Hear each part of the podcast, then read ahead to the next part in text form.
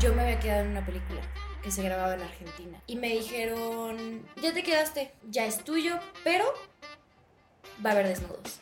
Y justo cuando me dijeron, te tienes que tomar una foto así, Ajá. yo dije, no way. Al principio cuando me dijeron va a pasar esto, automáticamente me asusté.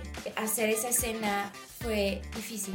Me metí tanto en el personaje que cuando dijeron corte me quedé llorando tres horas.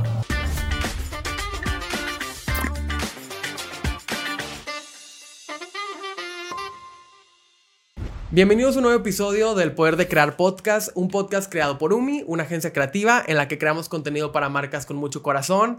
El día de hoy tenemos un episodio que estoy muy a la expectativa de escuchar esta historia. Estamos desde Ciudad de México con una actriz, modelo, que ahorita está llamando muchísimo la atención. La hemos visto en un proyecto que ahorita vamos a platicar, pero pues también tiene una trayectoria en cortometrajes. Ha aparecido en cortometrajes como L de Luz, Las sombras se escuchan, Dejar ir.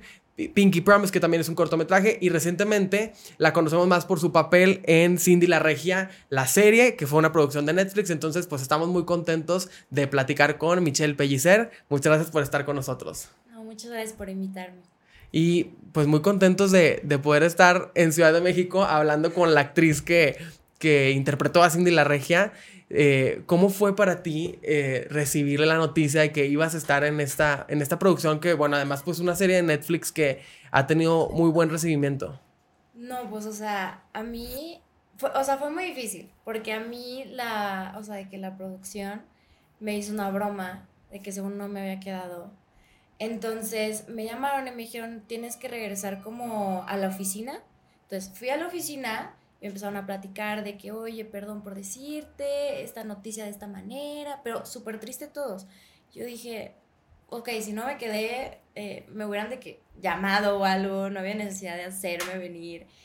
Y ya, o sea, que me hicieron una broma y de que sí te quedaste. Y pues obviamente en el momento fue como, como todos estos flashbacks de, de esta niña, Michelle, de 9, 10 años que lloraba porque quería eh, ser actriz, porque no sabía cómo cumplir ese sueño, como no, o sea, yo nunca supe cómo entrar a, a este medio, jamás. Y justo entré a Cindy La Regia, bueno, el, casting por, por la directora Indra Villaseñor, porque ya había trabajado en, e, con ella en Pinky Promise. Entonces, yo nunca supe cómo qué hacer para poder entrar a, a Netflix, a HBO, a, o sea, como todo esto, jamás yo nunca supe cómo estar en el medio. Y todo fue gracias a Indra porque pues, con ella trabajé y me llamó y me dijo, ¿quieres? Y yo, quiero. A ver, oye, ¿y cómo fue eh, que llegaste primero a, a, ese cortometraje con Indra? O sea, porque por lo que me platicas, pues eso fue como lo que te ha abierto las puertas y justamente en nuestro podcast nos escriben muchísimo cómo le hago, cómo empiezo y la verdad es que me encanta que escuchar historias como la tuya porque son oportunidades de, de que los demás se inspiren a que sí se puede, ¿verdad? ¿Cómo, ¿Cómo fue que llegaste a conocer a esta directora y trabajar con ella en un cortometraje? Pues fíjate que algo que yo les recomiendo mucho es entrar a clases de actuación. Las clases de actuación, eh, muchos estudiantes eh, de cine van a las escuelas de actuación a buscar niños o, o, o adultos o personas que les funcione para empezar a hacer un cortometraje o un largometraje. Y justo Pinky Promise, pues fue así y me marcaron y yo tuve que ir a la UNAM okay. a, a, hacer el, el, casting. De hecho, me llevé a, mi gatito por primera vez, ahí lo llevé a pasear. Eh, y fue así como yo, yo, pues yo me enteré y me quedé en Pinky Promise gracias a mi escuela de teatro. Y todos los cortometrajes que he hecho ha sido gracias a escuelas de teatro. Entonces, algo que les recomiendo mucho es clases de actuación. Eso abre muchísimas puertas. Sí, no, estoy de acuerdo que eh, también como en la realización cinematográfica el experimentar un cortometraje te da muchas, como muchas tablas, porque pues es como una oportunidad de practicar y haciendo, practicar haciendo, como que aprendes muchísimo. Entonces me encanta que eh, platiques eso, o sea, que, que desde un inicio vayas buscando esas oportunidades y que eso se puede catapultar, porque nunca sabes pues con quién te topas, ¿no? En los proyectos. Claro, siempre eh, es muy importante como todo tipo, o sea, yo siempre he tenido esta eh, visión de que ningún personaje es pequeño, ¿sabes? O sea, eh, he conocido mil personas que han visto películas y dicen, todo muy padre la película, pero ¿se acuerdan de ese, ese extra que hizo alguna cosa y nada más la película se vuelve famosa porque o le hicieron un meme o todos dijeron como que cool, como que es muy importante que no importa el personaje que tengas, des todo de ti.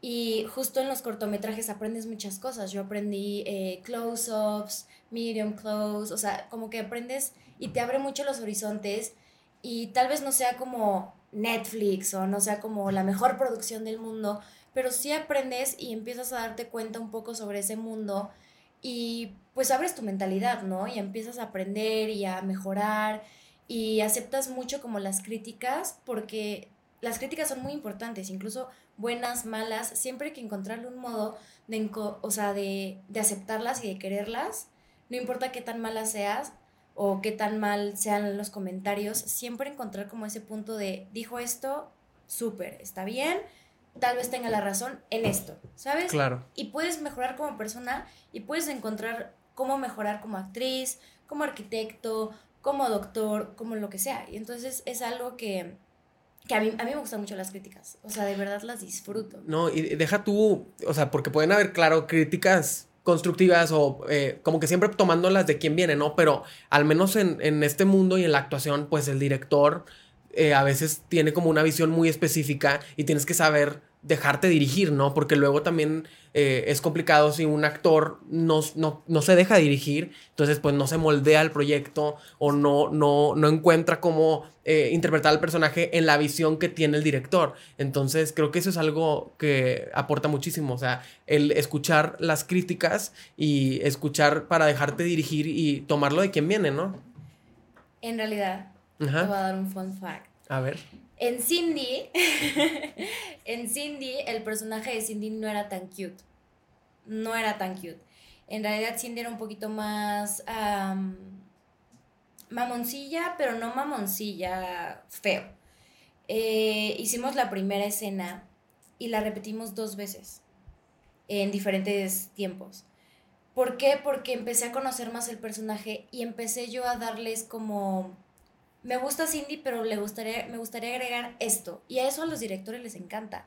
Que el actor tenga propuestas para su personaje, que tenga algo distinto y obviamente seguir lo que el director desea, pero tú también pues darle una chispita a tu personaje para que no se vuelva robot y se sienta un poquito más auténtico, más humano, eh, que conecte más.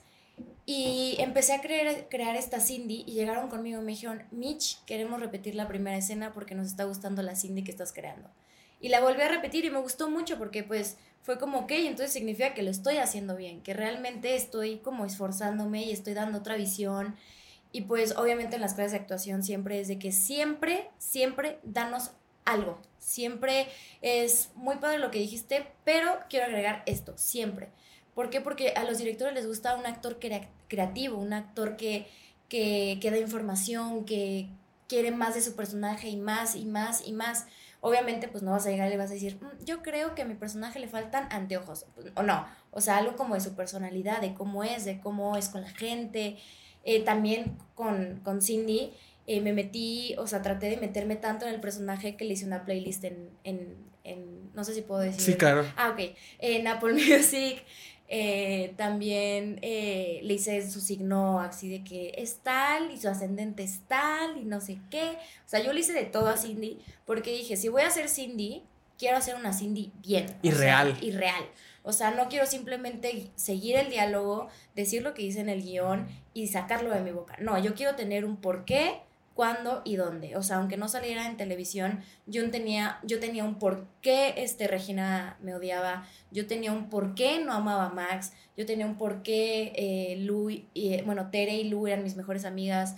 Todo eso yo tenía un porqué y eso es algo importante como actor, aunque no se vea. Es muy importante siempre tenerlo presente y como que siempre...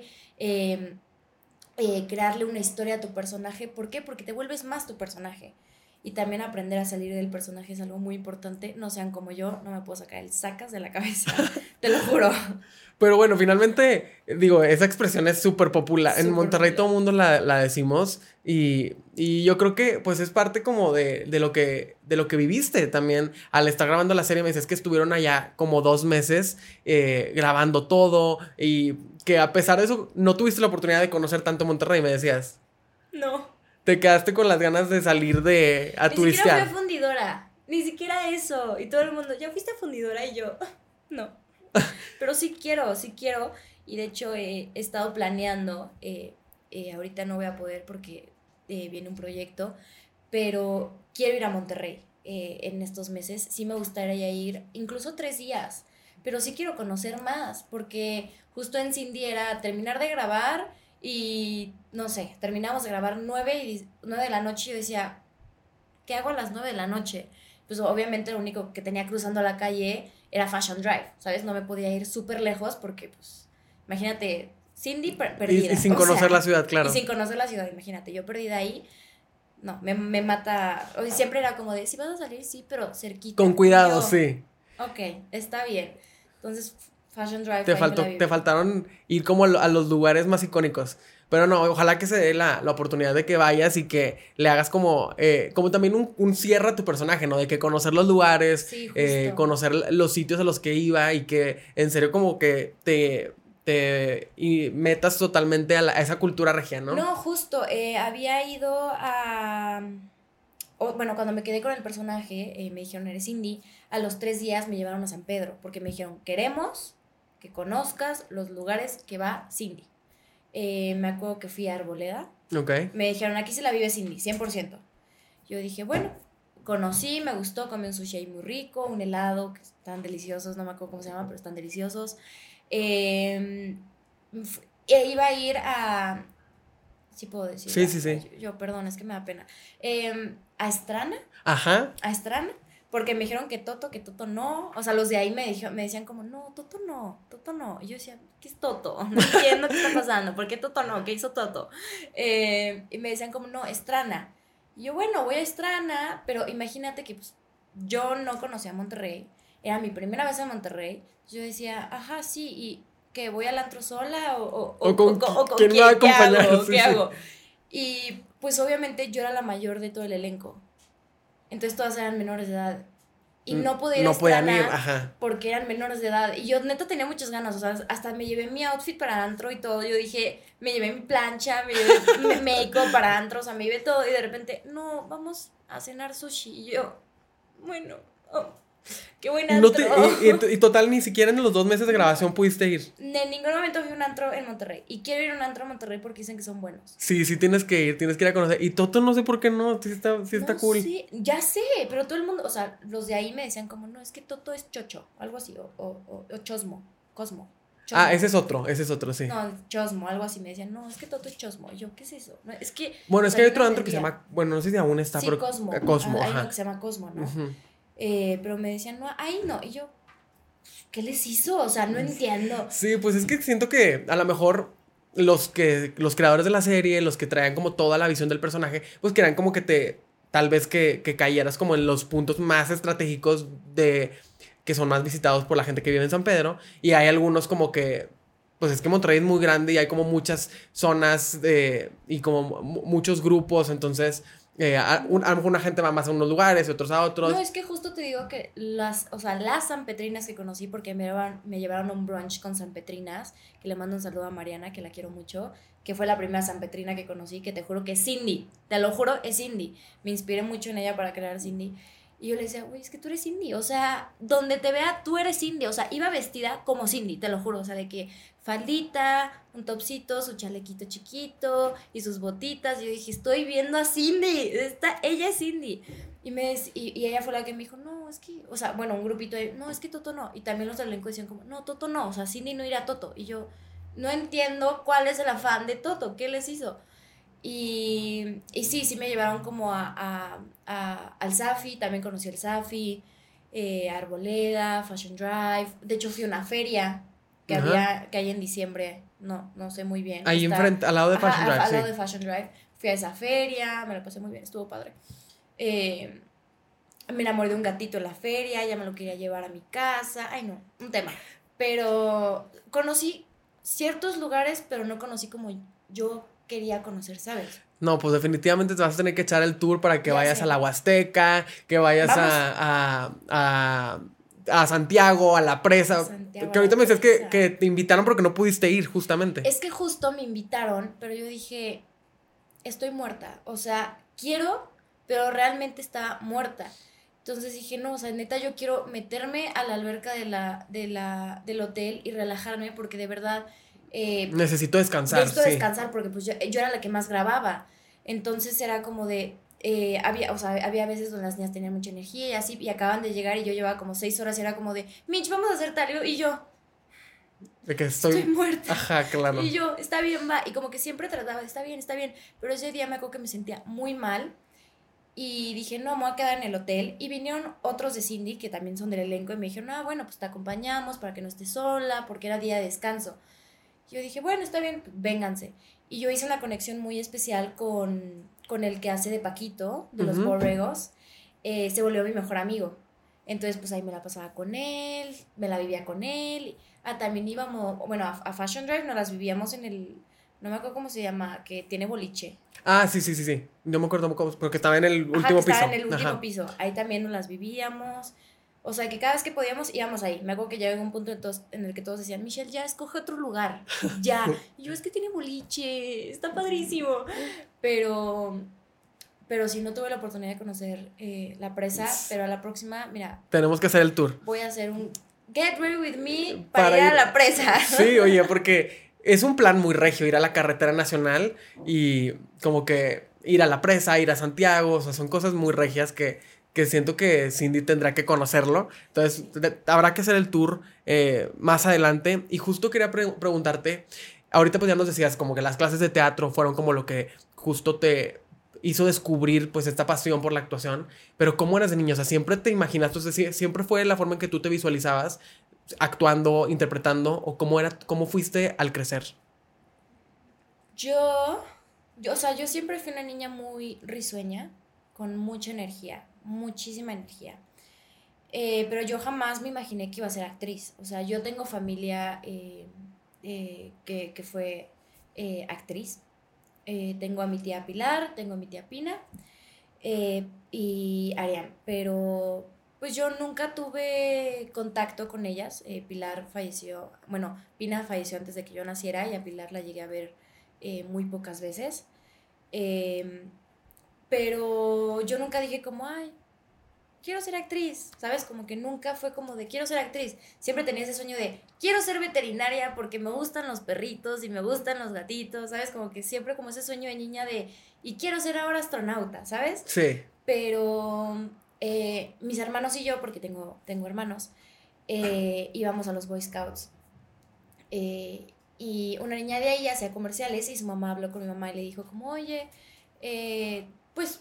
De que llévala a un casting o algo así. llévala a un casting, igual y le gusta, para pues, que haga algo, igual y es su pasión. Y pues a los nueve años tú le dices que sí a todo, ¿sabes? O sea, te dicen a los nueve años, ¿quieres subirte a una montaña rusa? Y tú sin siquiera saber que es una montaña rusa dices, sí, ¿sabes? Entonces, em, yo dije, sí, sí quiero. Llegó mi primer casting, me dijeron que no. Llegó mi segundo casting, me dijeron que no. Tercer casting, me dijeron que no. Y cuarto casting, me quedó. Y hice mi primer, este... ¿Comercial? Eh, comercial. Y la verdad es que... Nada más, o sea, mi acción literalmente nada más era saltar. Porque era como una niña, era de on demand era una niña que, le gustaba mucho bailar y, escuchar música y su sueño era, era, como ser cantante. Entonces era como una niña de chinitos con unas orejitas eh, enfrente de la televisión saltando eh, mientras cantaba, pero pues no se escuchaba la que yo cantaba y me dijeron, ¿qué quieres escuchar de fondo? ¿Qué sé tanto? ¿Qué música quieres? Ajá. ¿Qué música quieres? Y yo, pónganme a mi Justin Bieber. y ya me ves a mí de nueve años saltando y bailando. Y jamás en mi vida me había sentido tan libre y tan feliz como me sentí ese día. Entonces me acuerdo que a cada rato llegaba con mi mamá y le decía, no sé qué estoy haciendo, pero quiero hacerlo. No sé qué estoy haciendo, no sé, no sé qué estoy haciendo, pero quiero hacer esto. De verdad, quiero ser actriz. No sé qué tenga que hacer, no sé cómo lo tenga que, lograr, pero quiero. Y, y ya poco a poco se empezó a lograr ese sueño. Eh, recibí muchos no, recibí muchos no, no te quedaste, eh, o hasta callback, o lo que sea, pero siempre encontrando una manera de, en, pues de seguir siendo positiva y de aceptar los no, porque siempre he tenido el, el, el, eh, la, idea de si algo es tuyo, es tuyo, y si no es tuyo, no es tuyo. Y será para alguien más que sí será de él y será muy feliz con eso.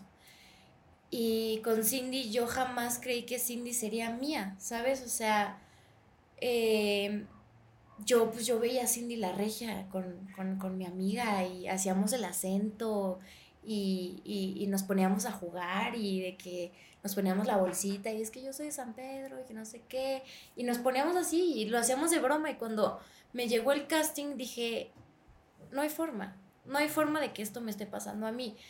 Y cuando me quedé fue, fuck, o sea, ay, perdón, eh, dije, rayos. No, te rayos. Eh, todo lo que he estado soñando desde que tengo nueve años se está cumpliendo. Entonces es como esta niña interior de, de esta felicidad de... bueno, estas ganas de querer abrazar a tu niña interior de, girl, you did it. O sea, lo hiciste muy bien. Y estoy muy emocionada. Sí, no, y la verdad es que me encanta que compartas eso porque ah, justo lo decías cuando decías que te invitaron a un casting y fuiste a uno, a otro, a otro. O sea, como que nos demuestra que el proceso no es lineal. O sea, tienes que intentarlo muchas veces y, y creo que también es algo que pues definitivamente la experiencia te lo ha dado el aprender a, los, a recibir los nos y no quedarte con ellos. O sea, decir, está bien, no era mío, vendrá algo que sí. Porque estar ahí como esperando, hanging in there, o sea, esperando que llegue la oportunidad, eso es lo que hace que te vuelvas resiliente y que no abandones el sueño. Porque mucha gente que quiere perseguir algo creativo le pasa que no encuentra las soluciones de inmediato y abandona el sueño, ¿no? ¿Sabes algo que me pasó? Eh, tres semanas antes de Cindy, de que yo subiera del casting de Cindy, yo me había quedado en una película que se grababa en Argentina. Ok. Y me dijeron, ya te quedaste, ya es tuyo, pero va a haber desnudos. Y dije, aunque, aunque era mi sueño, dije, no quiero, no quiero hacer esto.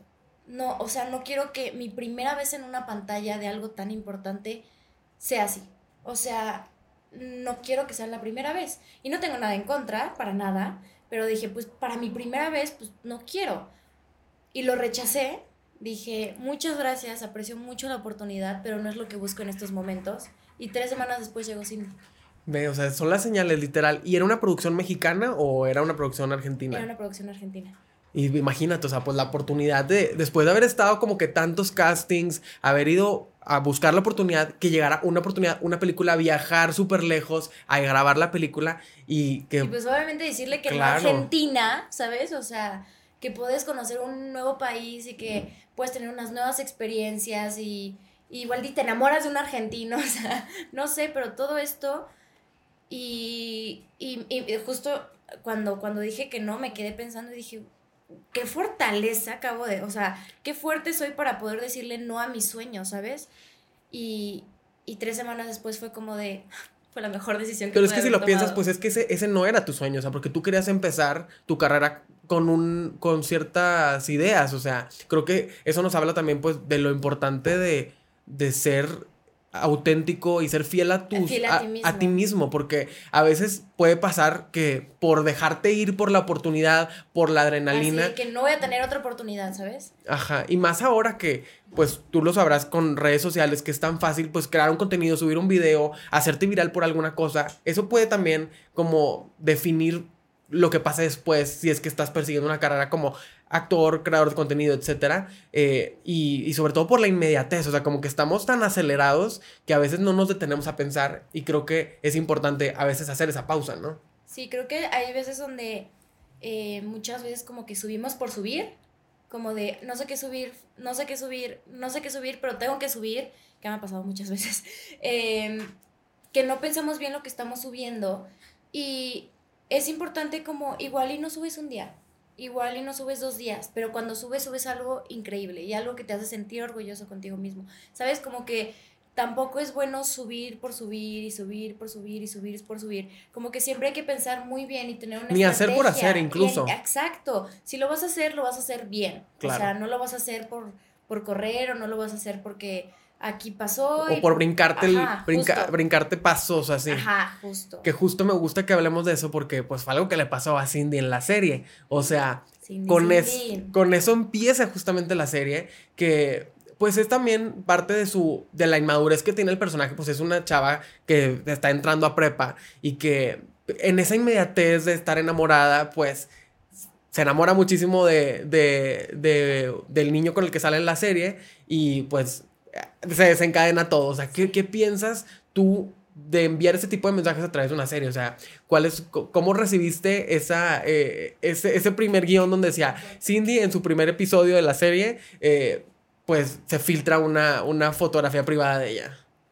No sabía cómo decirlo. No, no te preocupes. ah, qué fuerte. Ah, Porque es algo que, a muchas, muchas eh, chavas les ha pasado. O sea, que es algo que, que como en ese, en ese momento les pasa bastante y que pues es muy, muy, se pueden relacionar también. No, justo yo, para mí esa escena fue muy fuerte. O sea, eh, fue una escena que me costó mucho hacerla. Eh, fue una escena que estuve muy pendiente de, de, de mis sentimientos por pues porque yo pasé por lo mismo que Cindy, entonces es algo, siento que al principio cuando me dijeron va a pasar esto, automáticamente me asusté. Automáticamente una parte de mí dijo, no quiero hacerlo, no, no quiero, porque para, o sea, para mí en ese momento era volver a revivir todo. Entonces, eh, hacer esa escena fue difícil. Eh, porque pues obviamente escuchas y eh, los murmullos de, uy, zorra, uy, no sé qué, uy, no sé cuánto, uy, no sé cuánto. Y, y las caras de que te juzgan. Entonces para mí en ese momento me costó bastante porque no me sentía Cindy, me sentía Michelle siendo otra vez juzgada. Lo que había pasado. Entonces eh, lloré mucho. Cuando Cindy sale corriendo, eh, en las escaleras, eh, en esa parte yo salía corriendo, daba la vuelta, llegaba a las escaleras. Cada vez que decían corte, me quedaba cinco minutos llorando en la escalera con un ataque de ansiedad. Y venía la que hacía de mi prima, Angie, Luciana Vale, que, que es un amor. Y me abrazaba y me decía, todo va a estar bien. Esta no eres tú. Y cuando me dijo, todo va a estar bien, esta no eres tú, fue como, tiene toda la razón. Tiene toda la razón. Y hacer esa escena también fue terapia. Claro. O sea, también fue terapia porque verlo desde otra perspectiva te hace pensar muchísimas cosas que es, no fue mi culpa. O sea, no fue mi culpa, era una niña, era una niña que no sabía qué estaba haciendo, pero es lindo como poder darle a entender a todas estas niñas de, uy, no es tu culpa. No es tu culpa que pasaras eso. Tú solamente estabas demostrando amor de alguna forma que tal vez pueda ser errónea, pero, o tal vez no, cada quien tiene su mentalidad, pero pues, no es tu culpa, mi amor, o sea, tú tienes que estar feliz y además el cuerpo es hermoso, tú te tienes que amar a ti misma, tú tienes, saber, tú tienes que saber que eres bella, que eres preciosa, y también a muchos niños les ha pasado, ¿eh? O sea, no solamente digo que niñas, porque hay muchos niños que yo he conocido que me han llamado llorando de que, oye, ¿qué crees que me pasó? Y entran en una ansiedad y en una depresión y se tienen que meter a terapia. Entonces, esto es algo general, a muchas personas les puede pasar. Y justo cuando me dijeron, te tienes que tomar una foto así, yo dije, no way, es en serio. Me costó una hora tomar esa decisión. Me dijeron, si no la quieres hacer, no la hacemos. Me metí a mi camper empecé a, pensar eh, y a, decir, ok, ¿qué es lo que voy a hacer? Si lo voy a hacer, no lo voy a hacer. Y dije, ¿sabes qué? No tengo nada que perder. No, y justamente creo que muchísimas gracias por compartirle esa historia, porque ahora que, que me lo platicas, le da mucho más peso, más valor a tu interpretación como Cindy, porque justo a lo mejor en esa situación que tú lo habías vivido y que el personaje lo estaba viviendo, pues le pudiste dar como tu, le pudiste dar tu, tu, experiencia, o sea, le pudiste prestar eso al personaje y eso creo que lo hace mucho más valioso. Y sobre todo porque, como decíamos, es algo que le ha pasado a muchas personas, que es algo muy común, eh, como tú lo quieras ver, o sea, si por... Er, o sea, por er, se equivocaron, un error, eh, lo hicieron intencional, no o sea, como que es algo que se sale de control y que creo que manda un mensaje también, ¿no? Sí, es algo importante saber que no es nuestra culpa. Exacto. Y que para muchos es un error, para muchos no es un error. Y es importante saber que... Que no te marca. Que no te marca. Exacto. Que eso no eres tú. O sea, sí eres, pero... A ver, el cuerpo es bello. Nacimos sin ropa, nacimos así. Y eso es algo precioso. Hay miles de pinturas sobre nuestro cuerpo porque no hay cosa más bonita que el cuerpo humano. Y que es, más también, pues, como toda la connotación que le hemos dado. Justo, lo hemos sexualizado demasiado. Exacto. Cuando en realidad es algo lindo, es algo precioso, que es algo que hay que amar y hay que apreciar. Y que sí es íntimo y que tal vez no es lo ideal, pero que es una situación que por la inmadurez o por eh, enamorarse a mucha gente le pasa. Entonces creo que es, importante mandar ese mensaje. No se termina ahí, o sea, eso no te marca para sí, eso siempre. no te marca. Yo, a mí cuando me pasó, yo dije, ya, o sea, esto voy a hacer toda la vida. Y le pasa, y Cindy piensa lo mismo. Y, Cindy piensa lo mismo, y es como de, eh, eh, es muy fuerte, porque cuando le digo a, Angie, eh, cuando Angie me dice, ¿qué vamos a hacer? No sé, pero juntas, la, la, zorra de San Pedro y la lesbiana de Ciudad de México. Eh, eso fue muy fuerte para mí porque cuando a mí me pasó yo era como la zorra de Ciudad de México, ¿sabes?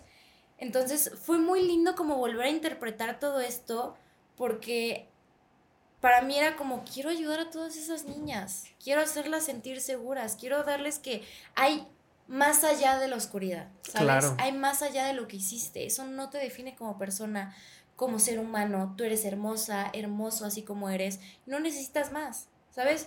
Y por eso me gustó tanto Cindy. Eh, cuando empecé a pensar mucho esto, lo que más me llamó la atención fue justo lo del pack. Dije, quiero hacerlo. Quiero hacerlo porque quiero dar un mensaje.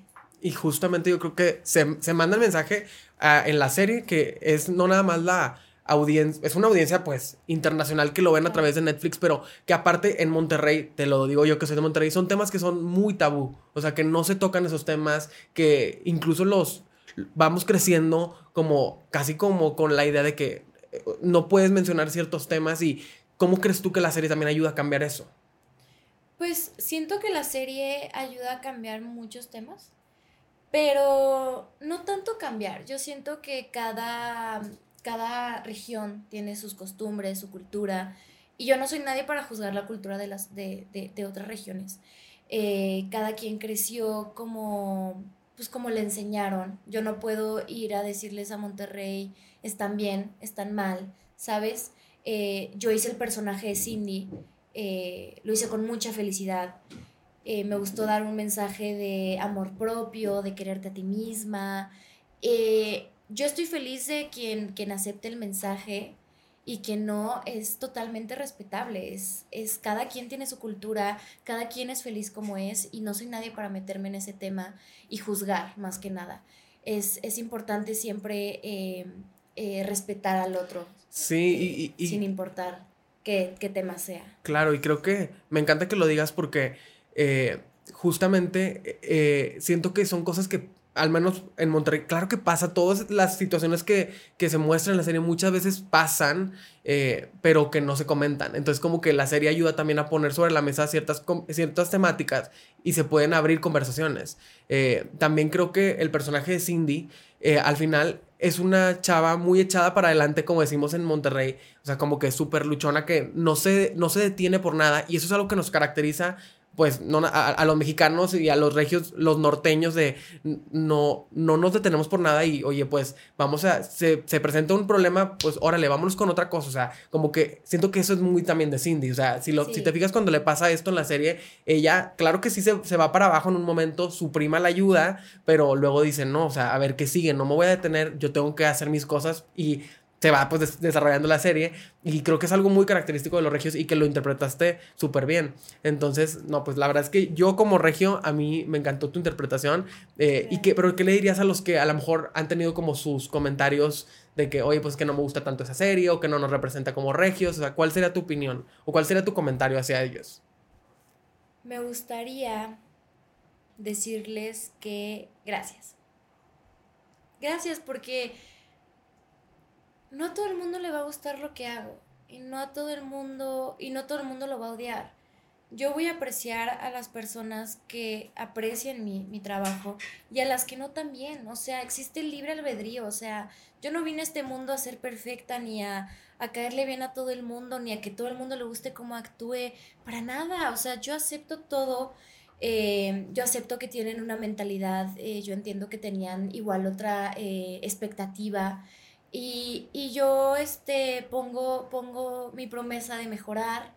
si, si, si, llega a haber segunda temporada, mejorar en todos esos comentarios que, que, que creen que puedo, mejor, o sea, que puedo pues lograr algo, sacar esos comentarios igual tienen razón en algunas cosas, igual un poquito acento, un poquito tal.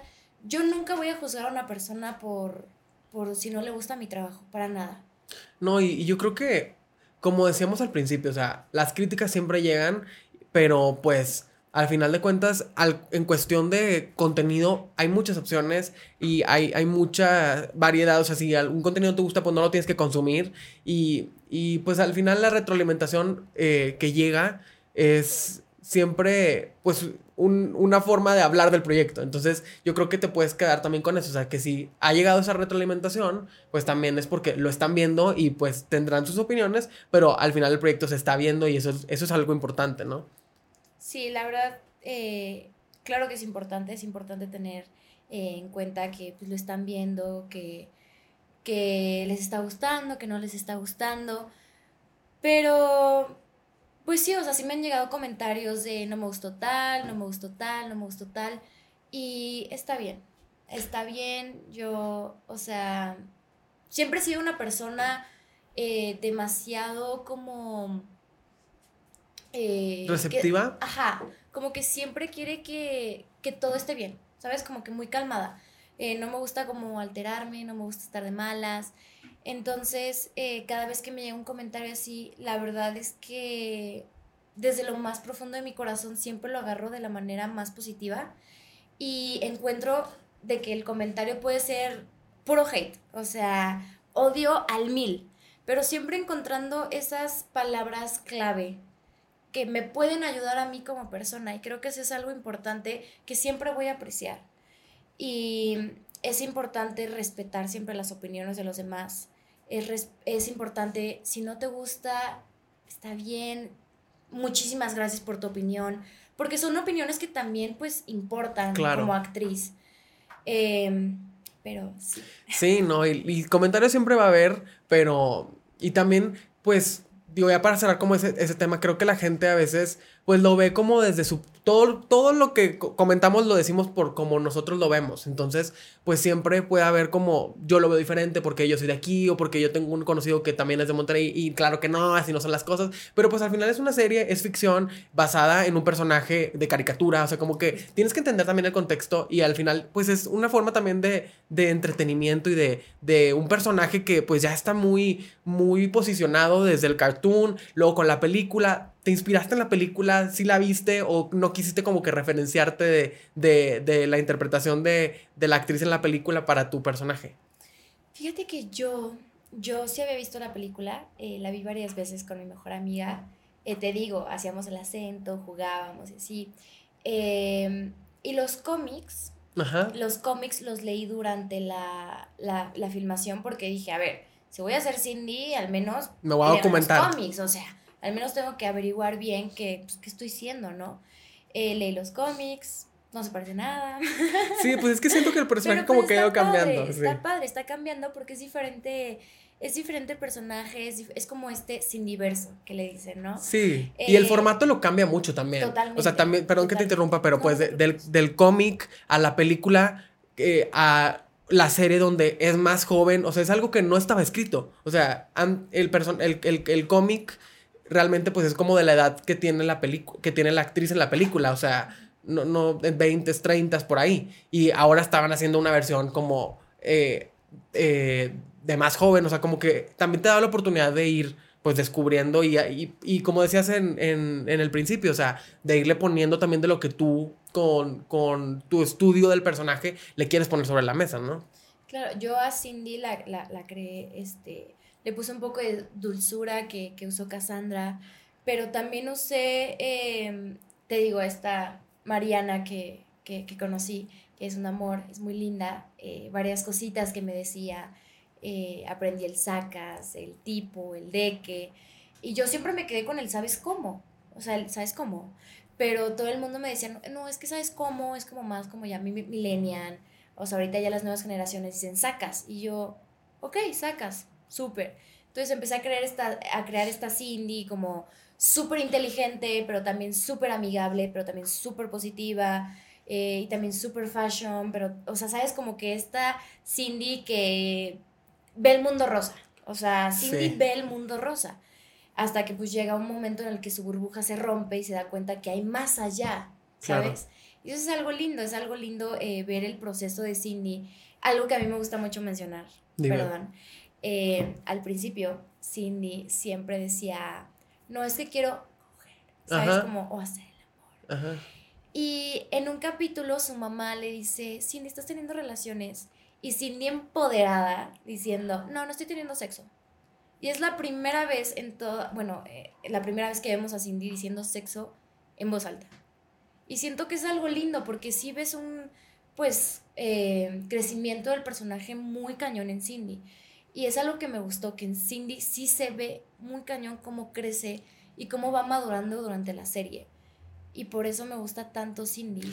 O sea, y eso es muy regio. Fíjate que sí es muy regio de, bueno, tal vez lo veo yo porque pues yo soy de Monterrey, pero que que con, o sea, como que las cosas que se estaban presentando, bueno, a lo mejor en todo el mundo y nada más lo digo yo que es de Monterrey porque, porque es el, como el contexto que tengo, pero las cosas te hacen como hacerte, echarte para adelante, o sea, como que nunca dejarte vencer por los problemas. Eso es algo que a lo mejor me, me dicen que estoy equivocado, pero que yo lo veo mucho como cultura regiomontana, de que pasan cosas y, y te va mal en algo y pero dices, no pasa nada, o sea, voy por lo que sigue, o sea, no me dejo vencer, aprendo, o sea, creo que ese crecimiento, como dices, sí se ve en la serie y sí, sí representa, pues, a, a, a los regios, a Cindy, o sea, me encanta, eso me gusta también de, del personaje.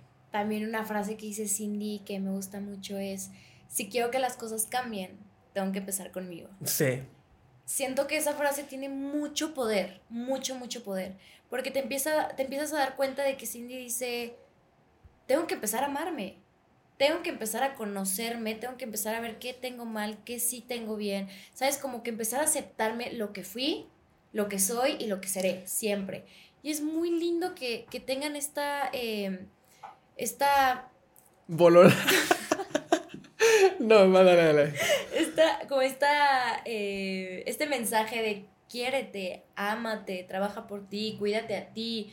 Eh, porque pues Cindy al principio era estaba con Max por, por pues, por la sociedad, porque era lo que todo el mundo esperaba, por tal, por tal, hasta que se empezó a dar cuenta que es más importante complacerte a ti, ¿sabes? Como estar para ti, seguir para ti, conocer para ti. Eh, y ahí fue cuando dijo, mm, Max, no, Juancho, sí. y al final se quedó sola y eso es algo que, me gusta, que al final se queda sin nadie, ¿sabes? Como que dice, no puedo, o sea, no tengo mente para nada yo, ¿sabes? Y resolvió lo de Esteban, pero bueno, ahí lo verán ustedes. Sí, no, no hay que dar más spoilers, la verdad es que es una serie buenísima. Vamos a hacer un vamos a hacer un break para regresar y ahorita contar, que nos cuentes que sí. O sea, ahorita como decíamos, Cindy eh, avanza muchísimo y también tú con tu carrera, entonces queremos saber qué sigue para ti, qué es lo que estás haciendo. Entonces ahorita regresamos. Y acomodamos la, el la Mesa. y bueno, pues ya estamos de regreso aquí en El Poder de Crear Podcast con Michelle Pellicer, que la conocimos por su personaje de Cindy la Regia, una producción de Netflix. Y antes de seguir platicando sobre todo lo de tu carrera, qué es lo que viene, cuáles son los retos en la actuación, qué es lo que te apasiona como creativa, para cerrar el tema de Cindy, ¿qué es lo que te quedaste tú con Cindy? ¿Qué aprendizajes te quedaste y qué crees que los que vieron la serie también los pueden llevar como a la práctica? Eh, Cindy para mí fue muy importante porque fue mi primer protagónico. O sea, Monterrey siempre va a estar en mi corazón. De hecho, tengo pensado tatuarme algo de Cindy. Eh, pero eh, Cindy me dejó esta sensación de empoderamiento, de quererme a mí misma, de amarme a mí misma, de no estar yendo a la vida queriendo caerle bien a todo el mundo, de no estar fingiendo ser algo que no eres por, pues, por encajar. Claro. ¿Saben cómo? eh, y Cindy para mí es un personaje muy fuerte, con un mensaje que, que le podría servir a cualquiera, ¿sabes? No solo a las mujeres, no solo a las niñas de mi edad o más chiquitas, siento que a todo el mundo.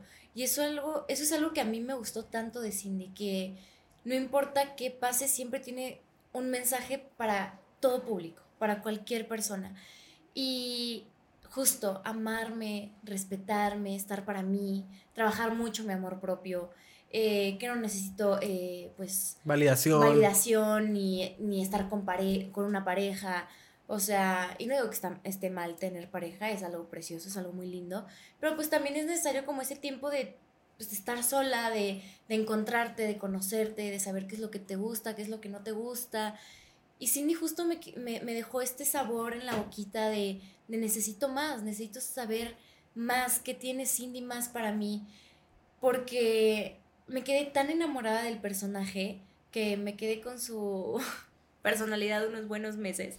Em, pero sí, el, querer, el estar para tu familia. Y como también el descubrir, o sea, como descubrirte tú, o sea, antes de... Estar para ti, Exacto. justo, o sea, te digo que, el, o sea, te digo que el, el diálogo que más me gusta de Cindy, que de verdad no lo olvido, es si quiero que las cosas cambien, tengo que empezar por mí. De hecho, eso es lo que me quiero, eso es lo que me quiero tatuar.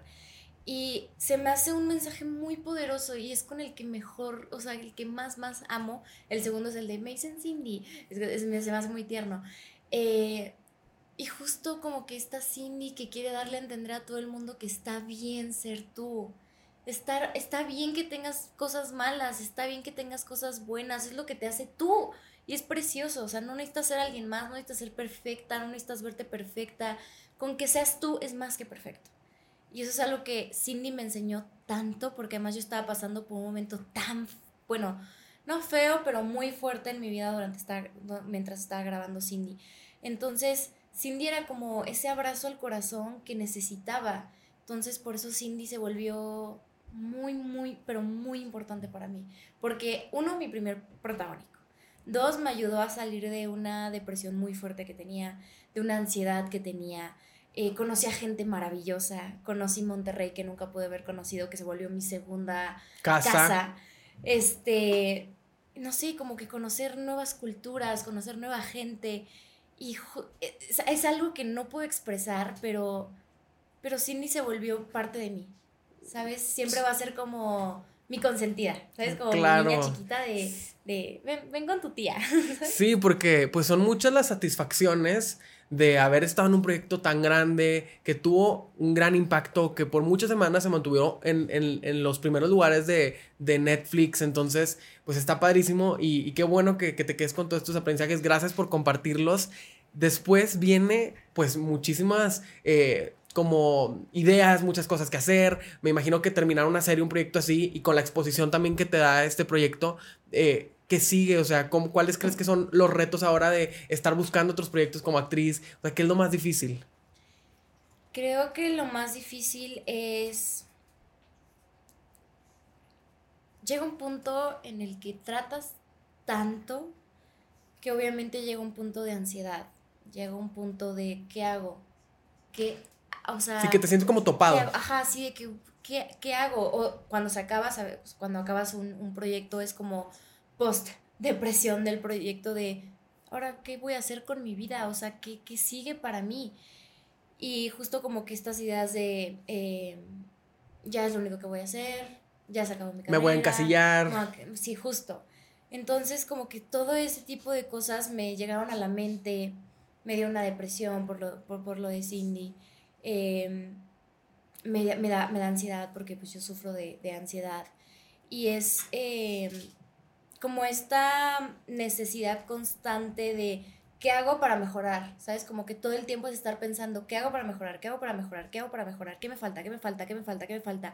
Y como querer volverte esta persona, este, perfecta en todos sentidos, como para querer complacer a todos y para a todos ponerlos felices, cuando en realidad, pues, nada más sé tú. Y con eso las cosas van a fluir y van a, y van a llegar y vas a ser feliz. Y, y eso, pues a mí, eh, durante todo este proceso de, pues todo este año, que ya pasó un año de que grabé Cindy, era como constantemente, ¿qué más? ¿Sabes? ¿Qué más? Que ya llegue algo, que ya llegue algo. Pero no, es como dejar fluir y mientras llegue algo, seguir creciendo tú.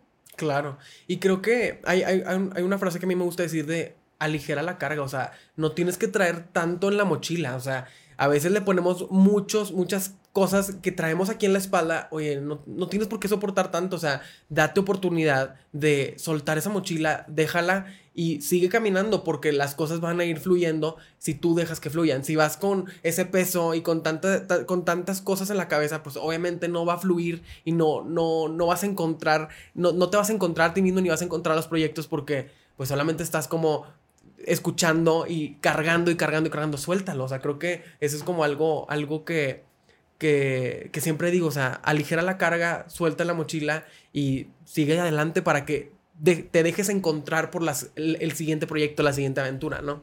Justo, luego también nos, nos llenamos de carga de cosas que ni al caso.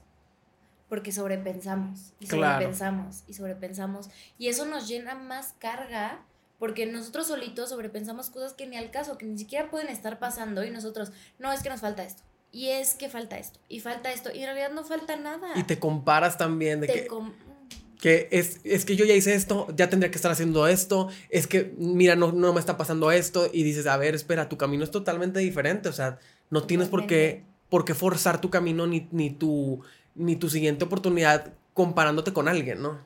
Justo, eso es, eso es algo que a mí me pasó me pasó y me pasó muy duro, muy, muy, muy duro. O sea, eh, como que entrar a todo este mundo fue este, ver a las otras chavas con, con, con, nariz perfecta, con boca perfecta, con cara perfecta y era como de, ah, no, no, o sea, no me siento linda y, y, y fue algo que se empezó a meter la cabeza de, que no estoy linda, que necesito, me quiero cambiar tal, me quiero cambiar tal, me quiero cambiar tal. De hecho, a mí no me gustaban las coletas.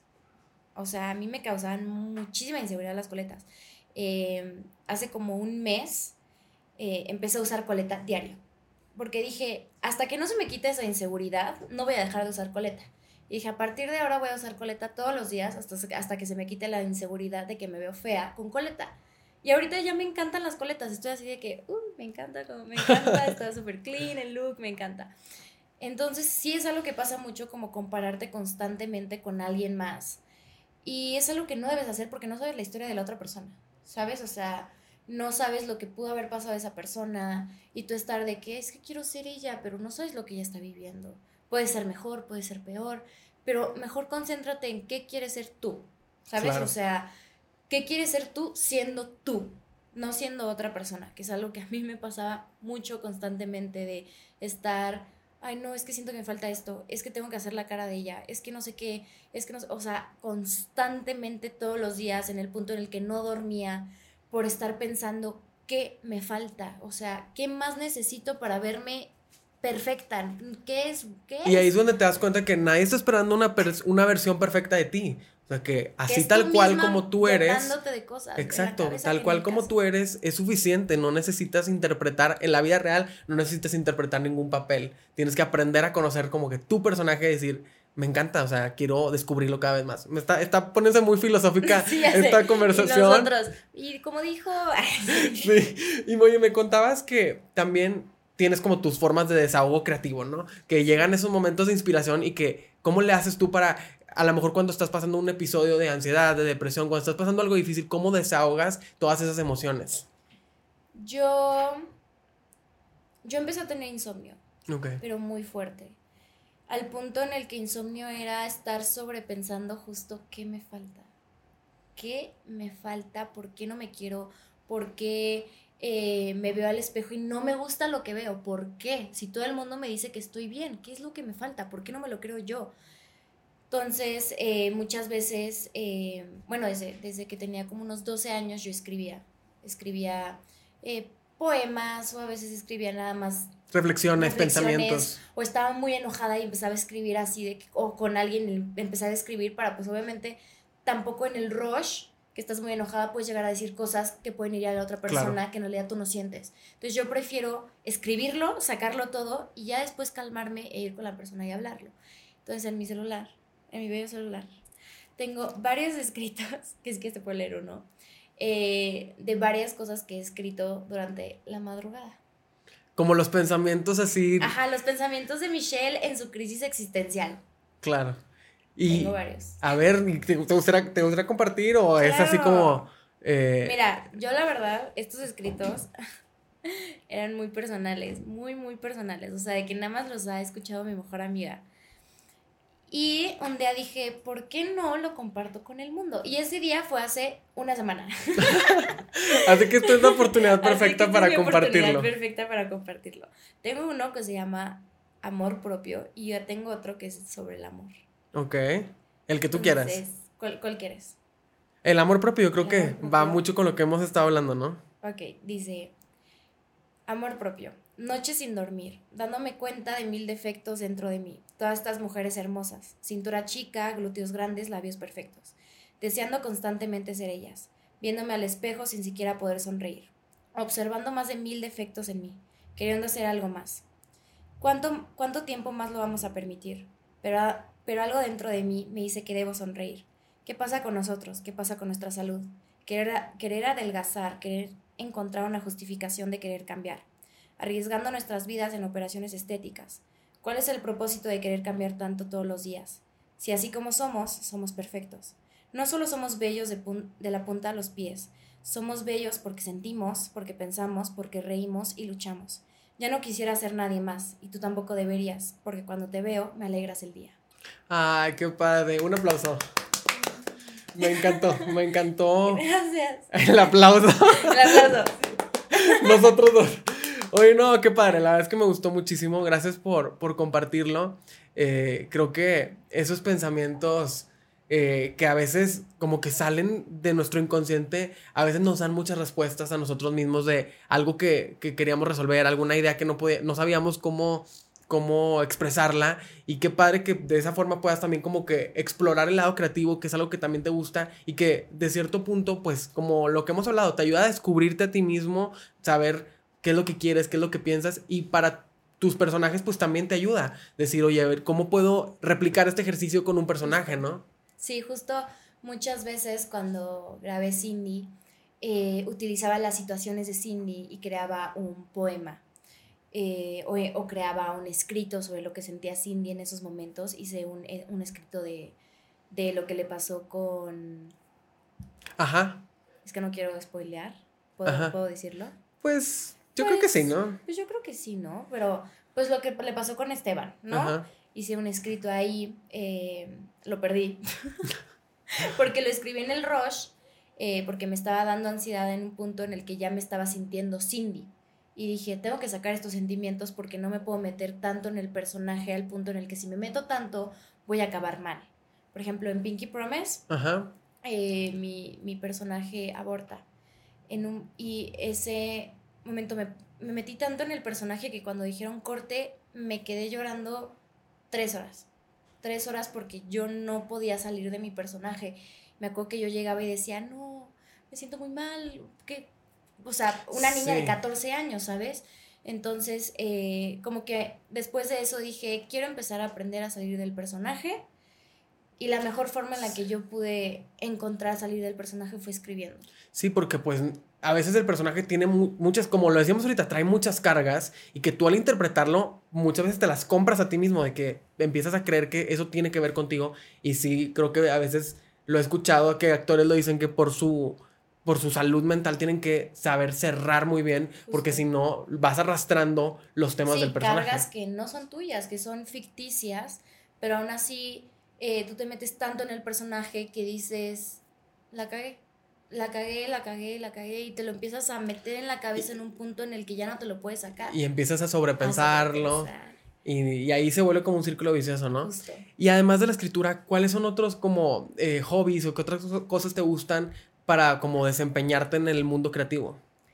Me gusta mucho dibujar, pero ese sí es como muy, muy personal porque también en mis ataques de ansiedad eh, llega un punto en el que si el ataque de ansiedad es muy fuerte, agarro una libreta, una pluma y nada más, te lo juro que me desconecto del mundo, ni siquiera recuerdo qué es lo que pasa, agarro y nada más empiezo a hacer.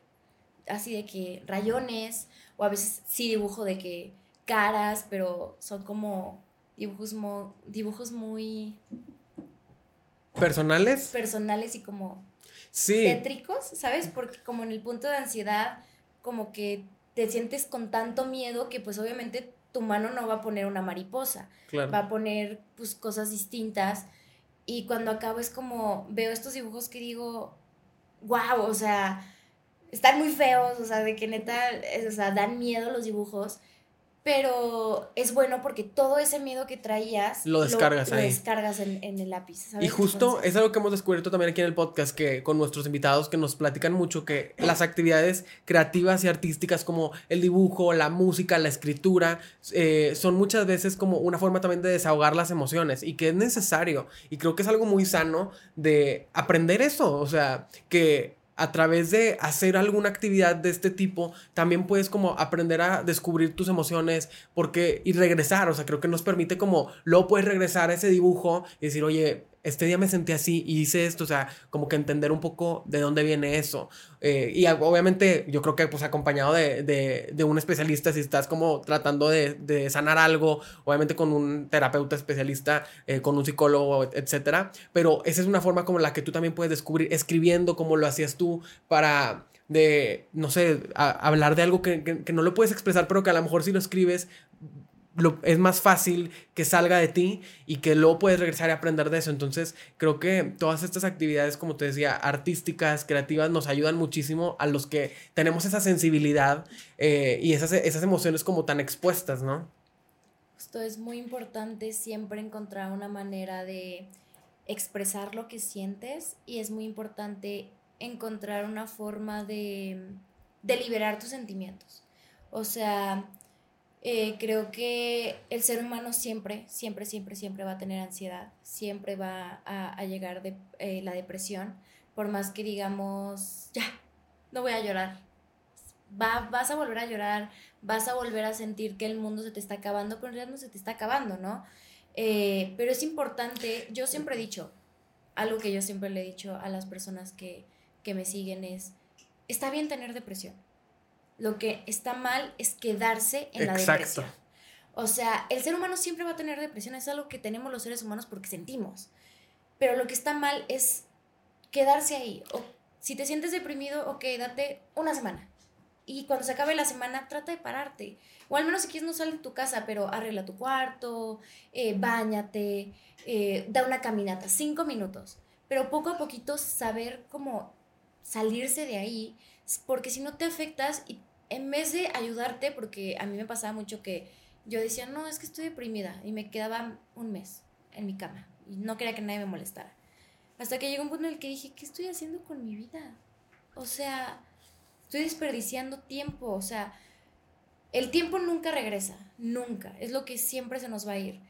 Y dije, no, ya, pararme, ya, moverse. Y a mí me encanta mucho andar en skate. Entonces, el o sea, cuando me pasan como este tipo de cosas de depresión, ansiedad, es, o sea, cuando me da ansiedad y es de noche, eh, escribo. Eh, cuando es ansiedad y, y me, tengo estas ganas de expresarlo, dibujo. Y cuando tengo una ansiedad de que me siento encerrada o de que necesito salir o de que necesito, o sea, hacer algo, agarro mi skate, me pongo mis audífonos y voy así por la ciudad, skateando. Y me siento muy libre y me siento muy feliz al hacerlo eh, porque siento que vuelo. Claro. Y entonces es una forma de, solo pongo música relajante, respiro y solo siento el aire y es, es algo muy lindo y es algo muy mío que, que hacía desde muy pequeño. Bueno, 15 años. Sí, y creo que eh, el eso, eso que dijiste me gusta, de lo, cada quien tiene un proceso y siempre tienes que respetar tu proceso, saber que tus tiempos pueden ser totalmente diferentes a los de otra persona, respeta tu proceso si estás pasando por algo difícil y que e, e, eso que decías de no, lo sano es saber que, ok, a lo mejor ahora la estoy pasando mal, pero no se acaba ahí. O sea, eso no, me, no, no va a acabar conmigo porque tengo los recursos, tengo las herramientas, tengo las actividades que me gustan para salir adelante y para, para superar esa, esa mala racha. Entonces creo que eso es como lo más sano que podemos hacer, encontrar siempre una forma de salir de ahí y respetando que a lo mejor te puede tomar mucho tiempo, poco tiempo, dependerá de ti, no, no, no te presiones, pero como dices, no quedarte atrapado en ese círculo vicioso. ¿Qué le podrías decir a los que nos escuchan que pues siempre eh, nos escriben mucho de inspirados de cómo comenzar, cómo empezar una carrera en el mundo creativo? ¿Qué les, qué les podrías tú recomendar para los que quieren empezar, que no saben cómo hacerlo? Yo les recomendaría mucho como confiar en ustedes mismos. Eh, es muy importante siempre como amarse, quererse, estar para ustedes. Eh, porque si no, no te van a llegar cosas buenas, ¿no? Y también creértela, creer que eres capaz de hacerlo. Eh, también este es un medio difícil, pero no imposible. Y es importante siempre creer en ti, siempre estar para ti. Entonces, si lo quieren hacer, si quieren entrar en, este mágico mundo, créanme que yo voy a ser la más feliz de, apoyarlos. Es algo que yo siempre le he dicho a las personas que me siguen, de si necesitas tal, si necesitas tal, yo siempre voy a estar ahí. Eh, me han llegado muchos mensajes de, oye, necesito ayuda en, en un casting. Claro, ¿cómo es el casting? Yo te ayudo. O sea, me gusta mucho ayudar a la gente porque sé que no todo el mundo tiene las herramientas para llegar a lograr sus sueños, porque a mí me pasaba, o sea, yo de chiquita decía, ¿cómo yo llego ¿Cómo a Netflix? empiezo? Claro. O sea, ¿cómo, ¿cómo se consigue un manager? ¿Qué, es eso? ¿Qué es un manager? Primero que nada, ¿no? Entonces, eh, yo dije, quiero ayudar como a todas esas niñas que pues, tienen este sueño, que no saben muy bien cómo hacerlo. Eh, y justo es importante como quererse, también quitarse mucho la pena porque yo soy muy penosa.